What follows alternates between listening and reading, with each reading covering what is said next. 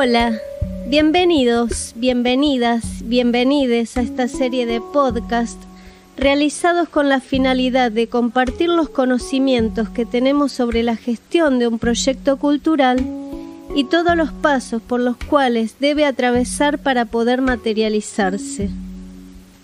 ¿Y si gestionamos un proyecto cultural?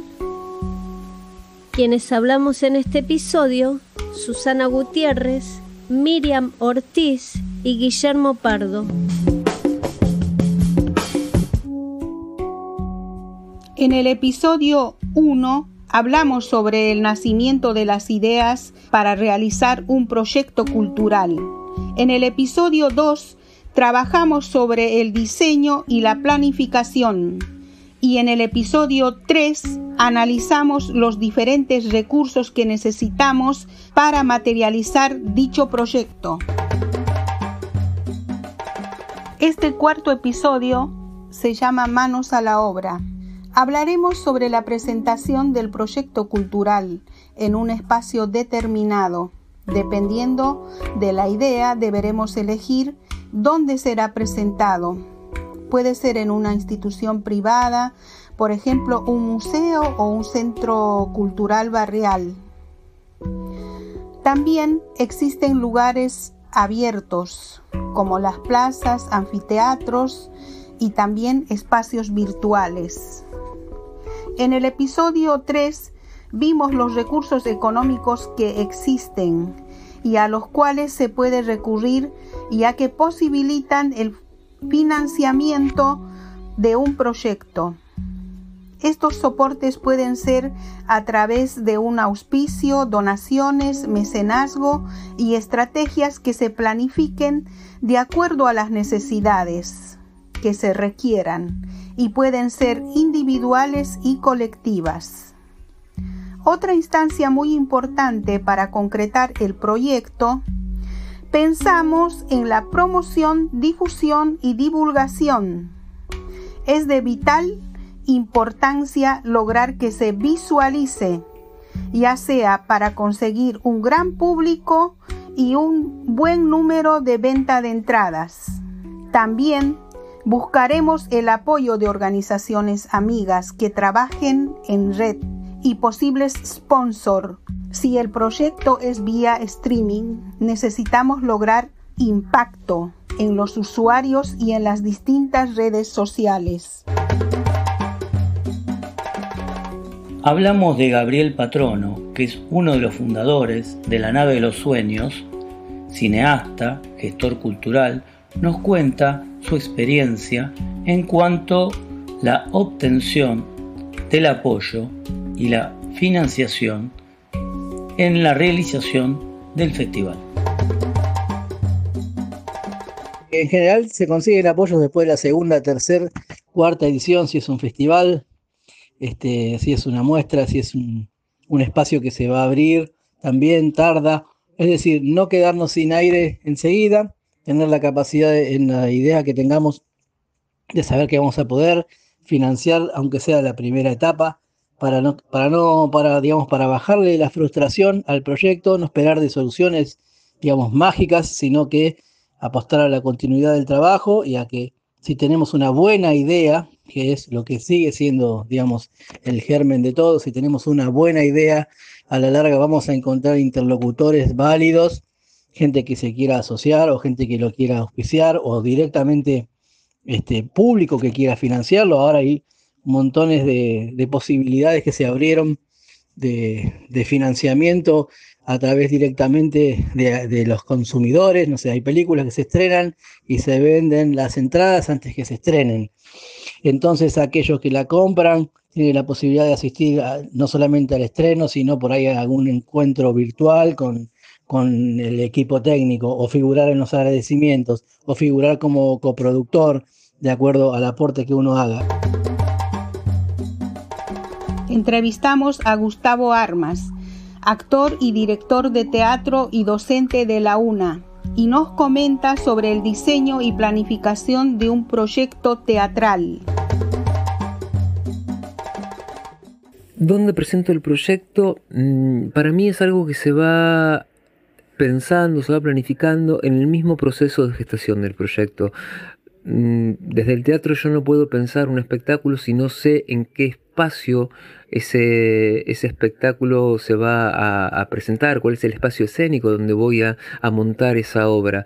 Entonces, eh, una de, las de mis tareas como, como director, como cabeza de, de un elenco, de una cooperativa, es la búsqueda, ni bien tengo el proyecto, salir a la búsqueda de una sala para llevarlo adelante, porque el conocer el espacio, el espacio escénico, me va a permitir a mí también pensar en el tipo de puesta que voy a realizar después.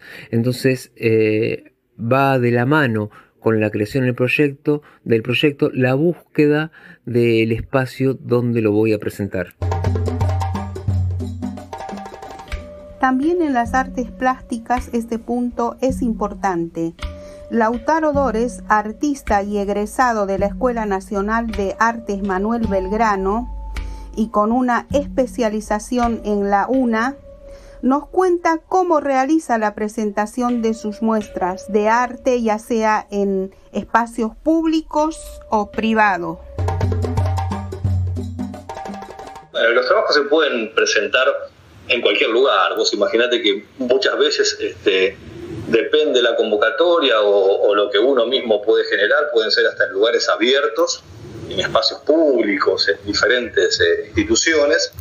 Este, si no, en, en, pequeños formatos podés buscar también lugares privados, desde quizás un bar, lugares este, bastante sencillos, ¿no? donde este, acepten hacer exposiciones de artes visuales eh, y generalmente, bueno, yo particularmente me muevo mucho por lugares oficiales, he hecho muchas muestras por centros culturales, eh, también por museos, que son por ahí los lugares eh, que, más me han gustado, ¿no? Por, cuestiones sociales y de acercamiento a la gente, quizás con, por un tema de las estéticas que manejé en los primeros tiempos.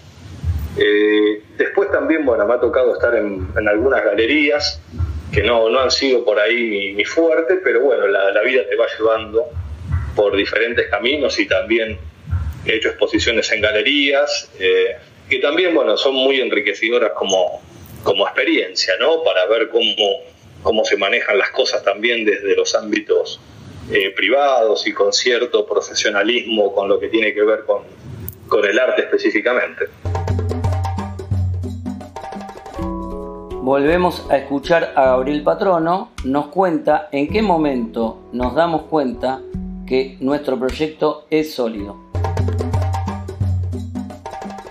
Un proyecto es sólido cuando tiene ganado un espacio en, donde participa, si es de cine, en el cine, si es de legitimación de, la propuesta cultural que sea, este, cuando los medios también de a poco lo van incorporando, cuando en las redes eso también va quedando claro, hay una cantidad de seguidores que va creciendo, cuando hay una consecuencia en el proyecto, cuando sigue trabajando, cuando sigue avanzando.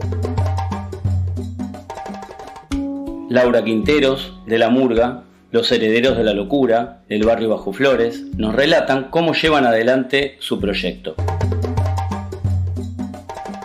En general lo hacemos colectivo todo lo que implica el espectáculo, tocar, bailar, eh, tenemos un espacio de un poco de teatro y canto y cosas varias, personajes, entonces toda esa locura la pensamos todos. Eh, obviamente que no a todo el mundo le gusta hacer todo, entonces eh, por ahí van cambiando quienes eh, participan de cada momento, un poco más, un poco menos. pero bueno, vamos teniendo como instancias para ir creando todo. hemos escuchado a distintos referentes de la cultura relatando sus experiencias personales acerca de la presentación, desarrollo y ejecución de sus proyectos en sus distintas formas culturales. Este proceso requiere de la planificación de diferentes estrategias para encontrar la más adecuada de acuerdo al contexto social y cultural que se lleva a cabo para el logro de objetivos. Tomar conciencia de lo particular de cada proyecto es necesario para elegir las mejores alternativas para su exposición, difusión y o divulgación. Los invitamos a seguir investigando con otros referentes culturales para conocer más acerca de cómo poder presentar sus proyectos. Los esperamos en el próximo y último episodio donde hablaremos sobre la evaluación del proyecto. Gracias por escucharnos. Esperamos que la información que les brindamos les haya sido útil, ya sea de forma individual o colectiva, para lograr llevar a cabo un proyecto cultural. Esto no es por plata, esto no es por fama, esto es para ver cómo en cada barrio la gente se junta y vuelve a creer. Porque el pueblo siente y expresa en su murga toda su pasión. Heredero es la locura, corazón a corazón.